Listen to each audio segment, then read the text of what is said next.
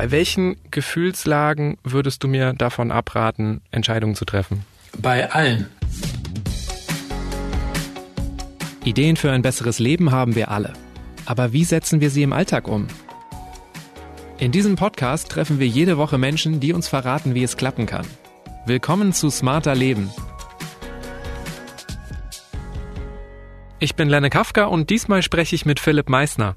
Hier ein Hinweis des Werbepartners Kia. Mit vereinten Kräften bringen wir die Mobilitätswende in Fahrt. Wie mit der Kombination aus innovativem Elektromotor und effizientem Verbrenner. Das Beste aus beiden Welten kombinieren der sportlich elegante Kia Exceed Plug-in Hybrid oder der vielseitige Kia Ceed Sportswagen Plug-in Hybrid mit außergewöhnlichem Platzangebot. Das Prinzip? Bis zu 60 Kilometer rein elektrisch fahren und dann geht's mit dem Verbrennungsmotor weiter. Aufladen geht total leicht. Entweder zu Hause an der Wallbox, dem Stromnetz oder an öffentlichen Ladesäulen. Erfahre mehr auf kia.com.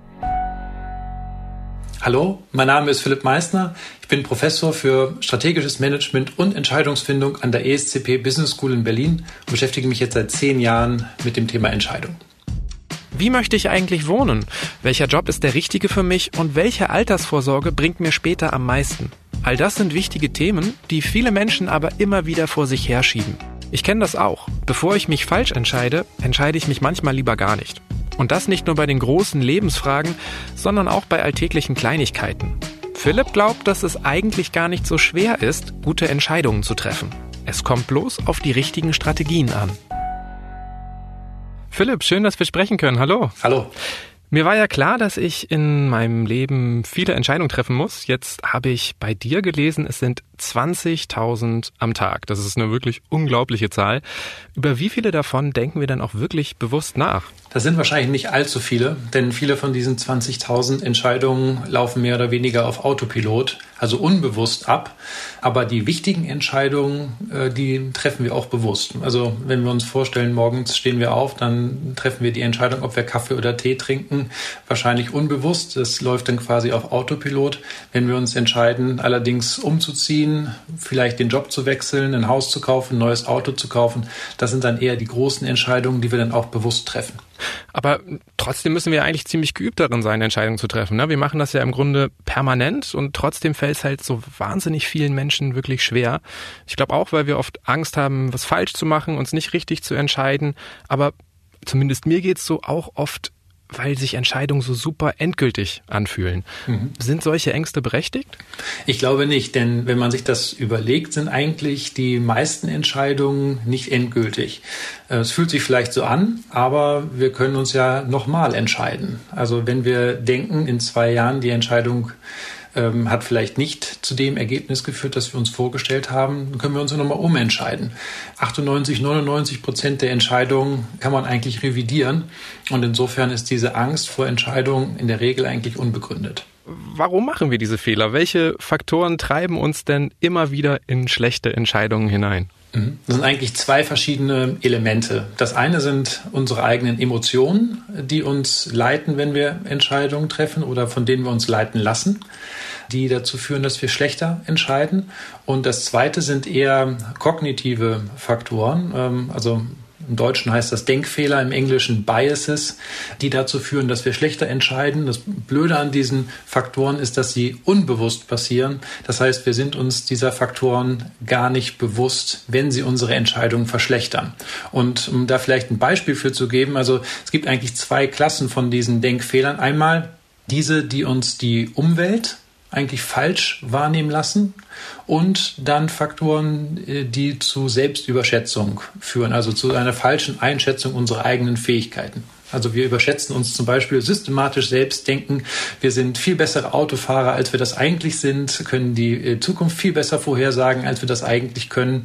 Und das führt dann dazu, dass wir teilweise einfach größere Risiken eingehen, beziehungsweise dass wir in einem Geschäftskontext auch Konkurrenz anderer Unternehmen als viel weniger gefährlich einschätzen, als wir das vielleicht tun sollten. Okay, also wir nehmen uns selber falsch wahr, aber auch die Umwelt hast du gesagt. Mhm. Was ist da ein Beispiel?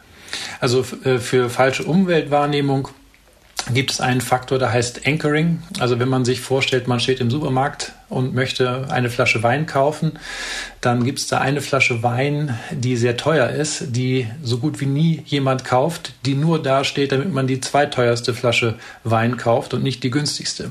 Wir lassen uns eigentlich von Preisinformationen, äh, die eigentlich nichts mit unserer Entscheidung zu tun haben, beeinflussen in der Art und Weise, wie wir dann am Ende entscheiden. Du hast auch die Emotionen angesprochen. Ähm, wir haben hier im Podcast auch vor ein paar Wochen über Gefühle und Emotionen äh, gesprochen und da auch kam schon bei raus, dass alle unsere Handlungen durch Emotionen gesteuert sind. Bei welchen Gefühlslagen würdest du mir davon abraten, Entscheidungen zu treffen? Bei allen. okay. Das ist aber schwierig, oder? Naja, also es geht ja im Wesentlichen darum, ähm, wenn man sehr starke positive oder sehr starke negative Emotionen verspürt. Also wenn man jetzt nicht gerade ausgeglichen ist. Also wenn man sehr euphorisch ist, wenn man sehr ängstlich ist, ähm, wenn man sehr viel Wut verspürt, dann sind das alles Emotionen, die dazu führen, dass wir gerade nicht rational denken, sondern sehr, sehr stark quasi von den Gefühlszentren im Gehirn beeinflusst werden. Und das führt dazu, dass wir eine sehr, sehr enge Wahrnehmung auf die Dinge bekommen und dann eben nicht gut entscheiden. Also wäre die Lösung immer zu versuchen, Abstand zu den eigenen Gefühlen zu kriegen, wenn ich Entscheidungen treffe oder die eigenen Gefühle zu hinterfragen. Ja, zumindest nicht impulsiv im Zeitpunkt der Emotionen entscheiden. Also wenn man gerade sehr, sehr emotional ist, dann wirklich abwarten, vielleicht am nächsten Tag entscheiden, vielleicht einmal joggen gehen, vielleicht meditieren, abwarten und dann entscheiden, wenn man merkt, das hat sich wieder beruhigt, das Ganze. Was glaubst du denn eigentlich, treffen wir häufiger gute oder schlechte Entscheidungen? Also du hattest ja am Anfang gesagt, wir treffen circa 20.000 Entscheidungen am Tag. Ähm, davon sind die meisten wahrscheinlich gut, äh, sonst würden sie nicht auf Autopilot laufen. Wenn sie auf Autopilot laufen, heißt das ja, äh, dass sie sich in der Vergangenheit bewährt haben. Insofern äh, vom, vom reinen Zahlenexperiment her treffen wir wahrscheinlich sehr viel mehr gute als schlechte Entscheidungen.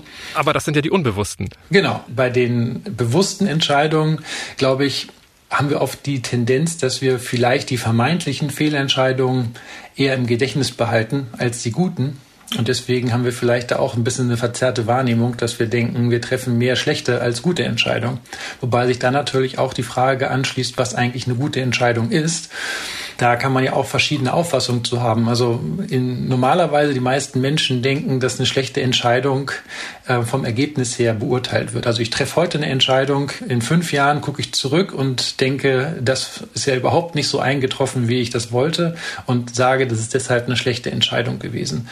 Ich finde das eigentlich unfair gegenüber sich selbst, denn man kann die Zukunft ja nicht vorhersehen und es passiert so viel, es gibt so viele fast zufällige Entwicklungen um uns herum und diese Informationen, ähm, die nehmen wir in die Beurteilung der Entscheidung mit. Die konnten wir aber zum Zeitpunkt der Entscheidung nicht wissen. Und insofern denke ich, man sollte eine gute Entscheidung zum Zeitpunkt der Entscheidung beurteilen und sich anschauen, habe ich eigentlich einen guten Prozess angewendet für die Entscheidung? Habe ich gewisse Schritte, gewisse Tools äh, verwendet? Habe ich keine emotionale Entscheidung getroffen, sondern eine, in der ich in einem guten emotionalen State war und so weiter. Genau, du hast in deinem Buch auch diesen Prozess beschrieben, der basiert auf sieben Schritten, durch die wir oder sieben Strategien, durch die wir bessere Entscheidungen treffen können. Wenn ich jetzt auch an 20.000 Entscheidungen am Tag denke, ist das ein sehr langer Weg, wenn ich das wirklich immer mache. Sind diese Strategien vor allem dann für die wirklich wichtigen Lebensentscheidungen gedacht? Absolut. Also da geht es wirklich um die großen Entscheidungen, die man nicht oft trifft, die eine große Auswirkungen haben auf das eigene Leben, also beispielsweise ein Jobwechsel, Hauskauf, neues Auto. Okay, aber besonders oft sind es ja gerade so die kleinen Dinge im Alltag, die uns aufhalten. Ne? Fahre ich jetzt an die Nordsee oder die Ostsee im Sommerurlaub, ziehe ich das rote T-Shirt an oder ein blaues, Frischkäse mit oder ohne Kräuter. Gibt es irgendwie so eine Art Essenz von diesen Strategien, die ich trotzdem so bei jeder kleineren Entscheidung, wenn ich mal wieder hake, im Kopf haben könnte, um vielleicht so eine Art Schnellhilfe zu bekommen? Bei zwei von den Entscheidungen, die du jetzt gerade genannt hast, würde ich sagen, da braucht man keinen großen Entscheidungsprozess. Bei dem Urlaub vielleicht ist das ein bisschen komplexer, weil man da wahrscheinlich, äh, je nachdem, ob man das alleine macht oder mit anderen Leuten zusammen, ist es ja schon, muss man verschiedene Sichtweisen, äh, verschiedene Präferenzen mit in den Entscheidungsprozess einbringen. Das ist dann schon ein bisschen komplexer. Da könnte ich mir schon vorstellen, dass tatsächlich solche Methoden wieder helfen. Aber zu der Essenz Aus meiner Sicht ähm, gibt es halt schon so ein paar Sachen, die man äh, sich verinnerlichen kann, so ein paar Methoden. Und wenn man die einige Male gemacht hat, dann werden die auch so ein bisschen fast Selbstläufer, ja, gehen ins Denken über. Also wenn man zum Beispiel sich überlegt, man äh, fragt verschiedene Leute um Rat, man bringt verschiedene Perspektiven in den Entscheidungsprozess ein, man überlegt sich verschiedene Alternativen ähm, im Entscheidungsprozess, man integriert Kritiker in den Entscheidungsprozess. Ja. Da gibt's Tools für, da gibt's Methoden für.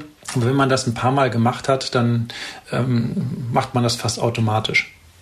Genau, du hast jetzt auch schon so Teile deiner Strategien angesprochen. Ich glaube, wir können jetzt nicht alle in ganzer Ausführlichkeit ansprechen, würde den Rahmen sprengen. Mhm. Lass uns trotzdem so ein paar Ratschläge ein bisschen genauer anschauen. Einige davon hast du jetzt auch eben schon so ein bisschen genannt, aber dein erster Tipp lautet zum Beispiel, identifizieren Sie die eigentliche Entscheidung. Heißt es also, dass wir uns oft die falschen Fragen stellen oder irgendwie aufs falsche Problem schauen? Ja, ich glaube, oft ist es so, dass wir äh, auf das oberflächliche Problem schauen und damit eher so die Symptome bekämpfen als die Ursachen. Und äh, wenn wir dreimal Warum fragen zum Beispiel, ist ein ganz einfaches Tool, was man anwenden kann, um der Ursache auf den Grund zu kommen, dann mit jedem Warum gehen wir quasi eine Ebene tiefer und verstehen viel besser, worum es eigentlich geht. Also als Beispiel, man ist unzufrieden in seinem Job und äh, sucht sich ein neues Unternehmen, um da zu arbeiten. Wenn man vielleicht dreimal Warum fragt, würde man zu dem Ergebnis kommen, dass es gar nicht das Unternehmen ist, was die Probleme verursacht, sondern der Vorgesetzte. Das erste, ich bin unzufrieden in meinem Job. Warum bin ich unzufrieden? Äh, weil mir die Motivation im Alltag fehlt. Ähm, warum fehlt mir die Motivation im Alltag? Weil ich mich in meinem Team nicht wohlfühle. Warum fühle ich mich in meinem Team nicht wohl? Weil ich mit meinem Vorgesetzten nicht zurechtkomme. So. Und dann würde man ziemlich gut und schnell eigentlich der Ursache auf den Grund gehen können und dann entsprechend die wirkliche Ursache mit der Entscheidung quasi behandeln und nicht das Symptom. Was glaubst du, woran das liegt, dass wir so häufig eigentlich nur auf die Symptome schauen? Hast du eine Ahnung, was dahinter steckt? Also Availability Bias heißt das auf Englisch. Also man guckt immer gerne das an, äh, was verfügbar ist und man kommt vielleicht schnell zu, zu Schlussfolgerungen auf Basis von den oberflächlichen Dingen, die direkt vor einem sind und ähm, nimmt sich die Zeit nicht, das einmal ein bisschen tiefer vielleicht zu verstehen. Ich habe auch immer das Gefühl, dass wir gar nicht so frei sind bei unseren Entscheidungen. Ähm, jetzt ist zwar gerade schon länger die Pandemie, aber davor, wenn ich hier im Fahrstuhl gefahren bin, musste ich manchmal schmunzeln. Zum Beispiel, wenn wir nicht auf den Boden geguckt habe, hatten drei Viertel der Menschen weiße Sneaker an. Oder wenn ich auf dem Spielplatz gerade bin, so dann sehe ich immer wieder die gleichen Kinderwagenmodelle. Hängen wir wirklich bei Entscheidungen so sehr in unserer eigenen Blase fest, wie das auf den Anschein hat? Ich glaube schon. Also das ist halt das eine, was du sagst mit Produkten. Es gibt ja auch noch andere Blasen, die eher, sagen wir mal, die Art und Weise, wie wir Informationen eigentlich wahrnehmen und wo wir die herbekommen. Also Filterblasen in sozialen Netzwerken ist ja auch ein ganz großes Thema, dass wir da eigentlich nur noch die Meinungen sehen ähm, und zurückgespiegelt bekommen, die unseren eigenen Meinungen eigentlich sehr ähnlich sind. Und sich wieder bestärken gegenseitig. Genau, dann bestärken sich diese Meinungen und sich in, es entwickeln sich dann so Blasen, so selbstreferenzielle äh, Zirkel, ähm, wo man dann eigentlich denkt, es gibt nur noch die eine Meinung. Und wenn man dann mal was anderes hört nach einiger Zeit, ähm, dann kann man damit gar nicht mehr umgehen, dann ist es fast so eine Art ähm, Eins und Null, also entweder du gehörst zu einer Gruppe oder nicht. Und wahrscheinlich ist es dann auch so ein bisschen so, wie die Sachen, die du angesprochen hattest, das sind dann ja vielleicht auch so tatsächlich Symbole, um Zugehörigkeit zu einer gewissen Gruppe dann zu symbolisieren. Also Kinderwagen oder Sneaker, genau. Okay, das heißt also, Blasen prägen uns irgendwie Mehrheitsmeinungen innerhalb der Blase. Von welchen Meinungen lassen wir uns bei Entscheidungen sonst auch noch oft beeinflussen? Also bei Entscheidungen lassen wir uns oft beeinflussen von unserem direkten Umfeld. Das können natürlich dann, wie du sagst, einmal diese Filterblasen sein oder das soziale Umfeld, aber auch das familiäre Umfeld oder die Freunde. Also alle, mit denen wir sehr viel Zeit verbringen. Und auch da ist es ja in der Regel so, dass die Meinungen von unseren Freunden und unserer Familie unseren relativ ähnlich sind. Also auch da könnte es sein, dass man so eine Art ja, Filterblase bekommt, in der man dann ist. Andererseits sind Freunde und Familien natürlich gerade die Menschen, die einen besonders gut kennen und vielleicht auch andere Dinge mit beachten können, die jetzt irgendwer Fremdes nicht beachten könnte oder nicht. Das stimmt. Äh, auf der anderen Seite ist das auch ein zweischneidiges Schwert, ähm, weil gerade Freunde und Familie auch immer vielleicht eine eigene Agenda verfolgen. Also wenn man sich jetzt überlegt, ich wechsle meinen Job und äh, ziehe vielleicht in eine andere Stadt oder gar in ein anderes Land, da würde einem wahrscheinlich der Freundeskreis und die Familie eher abraten. Ähm, gar nicht so sehr aus Gründen, ob der Job jetzt vielleicht toll oder spannend ist oder ob das genau das Richtige ist für den nächsten Karriereschritt oder die eigene Entwicklung, sondern eher, weil man traurig darüber ist, dass man einfach weggeht. Was schön ist, aber einem vielleicht nicht weiterhilft. Exakt. Der heutige Werbepartner ist Aldi Talk. Aldi Talk bietet jetzt wieder die Aldi Talk Jahrespakete mit 12, 50 oder 100 Gigabyte Highspeed Internet inklusive LTE und AllNet Flat für 365 Tage. Schon ab 59,99 Euro und nur bis zum 15. Juli. Oder auch als Megabundle mit AllNet Flat, 12 GB Highspeed Internet und dem Samsung Galaxy A12 zusammen für 159 Euro. Alles drin für ein Jahr. So bequem und günstig kann Mobilfunk sein. Mehr Infos auf alditalk.de. Welche Menschen würdest du denn bei wichtigen Entscheidungen um Rat fragen? Also ich glaube, was wichtig ist, ist, dass man schaut, dass man verschiedene Perspektiven bekommt. Also man sollte sich genau überlegen, wo bekommt man diese verschiedenen Perspektiven her. Wenn wir jetzt über die Filterblasen sozialen Medien schauen, sollte man sich, glaube ich, ganz genau überlegen, wo konsumiert man eigentlich seine Medien, welche Medien konsumiert man, auch unterschiedliche Medien mit vielleicht auch unterschiedlichen Thesen. Und Ansonsten ist es, glaube ich, ganz wichtig, dass man sich bewusst auch Kritiker sucht, von denen man weiß, dass sie eine andere Meinung haben und dadurch eben quasi die eigene Wahrnehmung öffnen und ähm, selber dazu führen, dass man neue Perspektiven bekommt. Okay, aber Kritikerfragen, ich glaube, da scheitern doch schon viele Menschen an der eigenen Kritikfähigkeit, oder nicht? Das stimmt. Ich glaube, äh, das ist dann so ein bisschen auch ein gesellschaftliches Thema fast. Äh, ich, die Deutschen haben ja auch eine ähm, besondere Kultur, was, was Kritik angeht. Ich glaube, im internationalen Vergleich sind wir da besonders sensibel. Das ist das eine. Und das zweite ist natürlich, ist Kritik immer schmerzhaft und man möchte am liebsten keine Kritik hören. Äh, ich glaube aber, wenn man es schafft, das tatsächlich so auch zu framen in dem Gespräch, dass man sagt, ich möchte jetzt bewusst Kritik haben und man ist auch selber vorbereitet darauf, dass man diese Kritik aktiv einfordert, dann ist es, glaube ich, leichter, als wenn man ungefragt kritisiert wird. Dann ist es, glaube ich, noch schwerer, diesen Balanceakt zwischen sachlicher Kritik und die sachliche Kritik nicht persönlich nehmen, dann auch erfolgreich zu meistern. Ein weiterer Tipp von dir ist ja, dass man so eine Art Stresstest mit der eigenen Entscheidung macht. Ähm, wie würde das genau funktionieren? Ja, also beim Stresstest gibt es ein Tool, äh, das heißt Premortem-Analyse. Äh, das kann man eigentlich sehr gut und sehr schnell anwenden, eigentlich in beruflichen Kontexten, aber auch im privaten Umfeld. Da stellt man sich vor, dass die eigene Entscheidung in fünf Jahren komplett schiefgelaufen ist. Also man hat das Ziel absolut nicht erreicht, was man wollte und überlegt sich dann, was schiefgelaufen ist zwischen dem Zeitpunkt heute und fünf Jahren in der Zukunft. Und dann kann man quasi diese ganzen Faktoren identifizieren und sich überlegen, sind das Faktoren, die man beeinflussen kann, die man managen kann. Und ähm, dann kann man ganz bewusst da entscheiden, ob man äh, quasi diese Risiken eingehen kann und auch managen kann. Normalerweise denkt man darüber nach, was schiefgehen könnte in der Zukunft. Hier denkt man darüber nach, was schiefgegangen ist.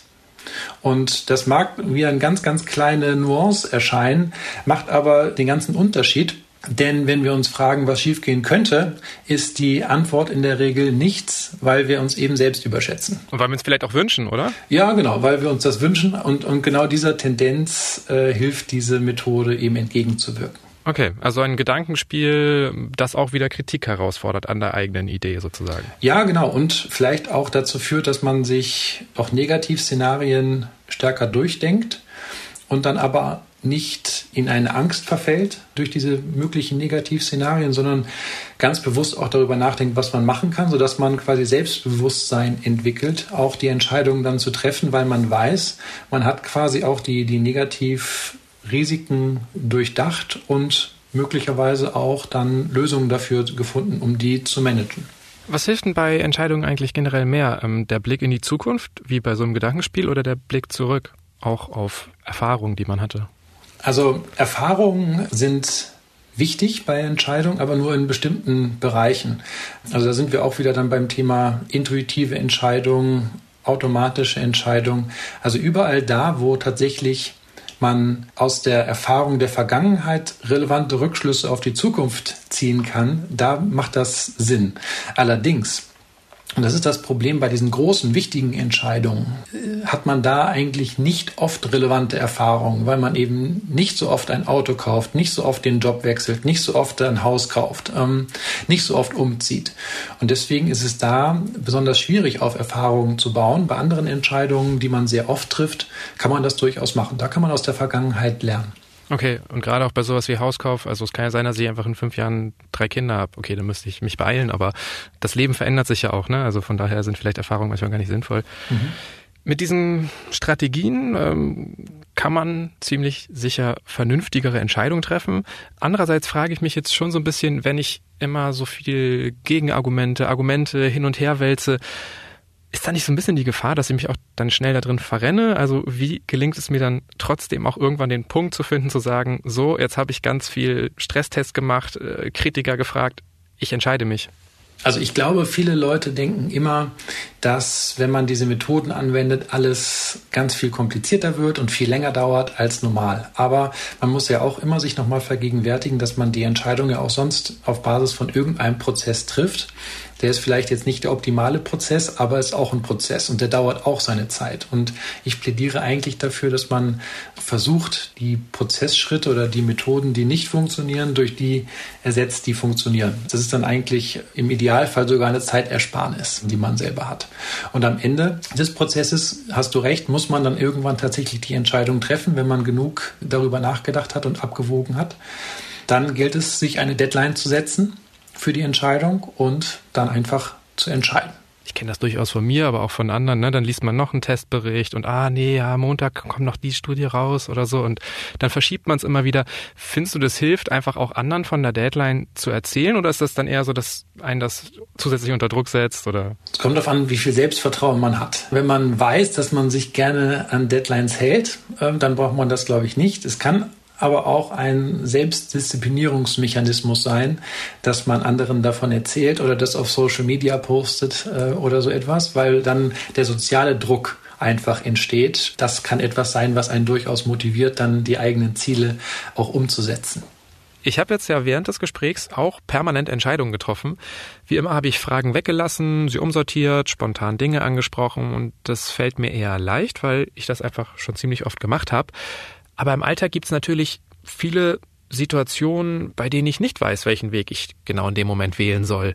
Kann es sein, dass wir für verschiedene Bereiche immer wieder einzeln lernen müssen, uns festzulegen, uns zu entscheiden? Also, dass mir berufliche Entscheidungen zum Beispiel leicht fallen, aber ich immer noch mein Problem vorm Käseregal habe? Das kann durchaus sein. Und ich glaube schon, dass Erfahrung da eine Rolle spielt, dass man das üben kann. Auch, auch die Anwendung dieser Tools, dieser Methoden kann man ja üben. Wenn man das oft genug macht, wird es irgendwann, glaube ich, auch automatisch äh, oder automatischer und dann fällt das am Ende leichter, wenn man automatisch sich überlegt, okay, was ist jetzt eigentlich mein Downside-Risiko bei dieser Entscheidung? Wenn man automatisch überlegt, wen kann ich fragen? Wer hat vielleicht andere Perspektiven? Wo kann ich nochmal einen anderen Blickwinkel bekommen?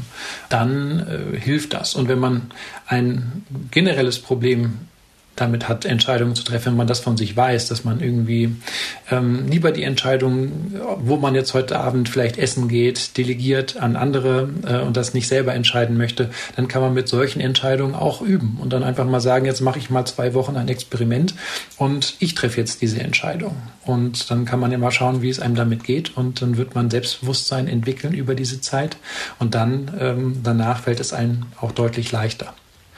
Entscheidung bedeutet Veränderung, schreibst du auch in deinem Buch. Und nun leben wir ja in einem eher konservativ geprägten Land, in dem viele Menschen gerne am Status quo festhalten. Gleichzeitig haben wir jetzt ja auch wirklich gerade während der Pandemie alle gemerkt, dass wir an ganz vielen Stellen Veränderungen brauchen. Worauf kommt es denn deiner Meinung nach an, damit wir jetzt auch als Gesellschaft einfach bessere Entscheidungen treffen? Ja, das ist eine sehr gute Frage. Ähm Ich glaube, da kommt viel zusammen von dem, was wir auch schon angerissen hatten. Also zum einen dieses Phänomen der, der Filterblasen ist, glaube ich, ganz, ganz entscheidend. Was wir in den USA sehen, ist, dass es ja mittlerweile verschiedene Realitäten fast gibt. Also je nachdem, welches ähm, Nachrichtenmedium man konsumiert, hat man die eine Weltsicht oder die andere Weltsicht. Das ist zum Glück in Deutschland noch nicht ganz so stark ausgeprägt, aber ich glaube, diese Effekte von personalisierter Realität in sozialen Medien dürfen wir nicht außer Acht lassen. Was daraus für mich folgt, ist, ein wesentlicher Schritt auf gesellschaftlicher Ebene bessere Entscheidungen zu treffen, ist, mehr Diskurs zu wagen. Also wieder mehr miteinander zu diskutieren, wieder mehr Kritik auch zuzulassen an der eigenen Meinung, die man vielleicht hat, vielleicht auch andere Meinungen kritisieren, Argumente auszutauschen, um dann Konsens zu finden. Denn darum geht es ja in der Demokratie. Es ist ein Konsens, den man braucht, der am Ende unterschiedliche Perspektiven und Interessen ausgleicht. Und ich glaube, da müssten wir stärker hinkommen. Das ist das eine. Und das zweite, für Veränderungen insgesamt brauchen wir, glaube ich, mehr Mut. Ich glaube, wir sollten da vielleicht auch von anderen Ländern etwas lernen und schauen, wie können wir eigentlich größer denken? Wie, wie können wir vielleicht auch mal neue Perspektiven zulassen für die großen Veränderungen, vor denen wir stehen. Das sind ja einige. Der Klimawandel ist ein großes Thema. Der Wohlstand äh, unserer Gesellschaft ist ein anderes großes Thema. Und ähm, ich beschäftige mich ja nicht nur mit dem, mit dem Thema Entscheidung, sondern auch ähm, mit dem Thema Technologie, Zukunftstechnologien und dem Einfluss von diesen Zukunftstechnologien. Und da glaube ich zum Beispiel, äh, wäre das auch durchaus hilfreich, wenn wir uns äh, anschauen könnten, welche Potenziale gibt es da eigentlich für verschiedene große gesellschaftliche Probleme, die wir haben. Und dann müssen wir einfach mutig sein und Dinge ausprobieren, experimentieren und uns entsprechend weiterentwickeln. Okay, entscheidend ist also, mit wem wir reden, wie wir miteinander reden, also dabei auch Kritik einzufordern und mutig zu sein. Wie gelingt es uns denn, mehr Risiko zu wagen? Hast du da eine Idee? Naja, das hat, glaube ich, auch viel mit der Kultur zu tun. Ne? Also wie gehen wir mit vermeintlichem Scheitern um? ich glaube, das ist halt das große Thema in, in Deutschland noch. Wir haben sehr stark das Gefühl, äh, wenn man einen Fehler macht, dann ist man gescheitert. Wenn man eine, eine vermeintliche Fehlentscheidung äh, trifft, die dann im Nachhinein beurteilt wird, was wir jetzt ja wissen, was nicht so optimal ist, äh, dann ist man gescheitert und dann ist man für immer gescheitert oft. Ja, also es gab ja lange diese Kultur, wenn man ein Unternehmen gründet und das nicht erfolgreich ist, dann ist man gescheitert oder so etwas. Also ich glaube, ein anderer Blick auf vermeintlichen Misserfolg, das eher als Lernerfahrung zu sehen auf einem Weg, zum Erfolg. Das ist, glaube ich, etwas, was ganz, ganz wichtig ist. Und auch diese vielleicht Tendenz oder diesem Impuls nicht zu verfallen, wenn etwas mal nicht so gut läuft, dass man direkt draufhaut und das öffentlich kritisiert in allen möglichen Schattierungen, sondern einfach den Versuch auch respektiert und die Leute, die etwas Neues wagen, eher unterstützt, als darauf zu warten, was alles schiefgehen kann. Also ich weiß nicht mehr, in welcher Zeitung das stand. So ein ganz großer Artikel, die Rakete von Elon Musk ist wieder explodiert. So, und das war halt ein, Raketentest, der eigentlich dazu da war, dass die Rakete explodiert, ja. Und anstatt zu sagen, oh, ähm, das ist halt ein, ein Teil des Prozesses, war quasi die Headline, äh, Elon Musk ist gescheitert, mehr oder weniger. So als hätte man nur danach gesucht. Wenn wir wirklich Innovation und Veränderung wollen, dann, dann müssen wir daran, glaube ich, arbeiten. Innovation und Veränderung. Vielleicht greifen wir das doch auch noch als letzten Gedanken auf. Ähm, du beschäftigst dich ja auch viel mit neuen Technologien. Glaubst du, es wird der Zeitpunkt kommen, an dem uns die meisten Entscheidungen abgenommen werden? Also in dem eher die Technik für uns Entscheidungen treffen wird? Oder ist es zu viel Science Fiction? Ich glaube, das ist eine gesellschaftliche Aufgabe zu definieren, wie wir das äh, machen wollen. Also ganz klar ist das Thema der Stunde, wie gehen wir eigentlich mit künstlicher Intelligenz um in Entscheidungsprozessen. Wir sehen schon äh, ganz viel, dass künstliche Intelligenz sowohl für Konsumenten, aber auch gerade in Unternehmen eine zunehmende Rolle spielt, Entscheidungen vorzubereiten, aber auch Entscheidungen komplett den Menschen abzunehmen. Und die Frage, wie wir diesen Prozess gestalten, der ist ganz, ganz wichtig. Denn, und das ist auch etwas, womit ich mich jetzt zunehmend beschäftige, dass das Zusammenspiel von künstlicher und menschlicher Intelligenz, äh, denn circa 80 Prozent der Entscheidungen werden in Zukunft zwischen Mensch und künstlicher Intelligenz quasi zusammengetroffen. Und da gibt es auch noch eine ganze Reihe von Faktoren, die wir noch nicht so gut verstehen, die wir besser verstehen müssen, damit wir diese Prozesse dann auch so gestalten, dass sie tatsächlich auch zu besseren Entscheidungen führen. Okay. Philipp, ich glaube, wir müssen in ein paar Jahren nochmal miteinander sprechen. Sehr gerne. Und dann gibt es eine Entscheidungsfolge, die vielleicht ganz anders klingt.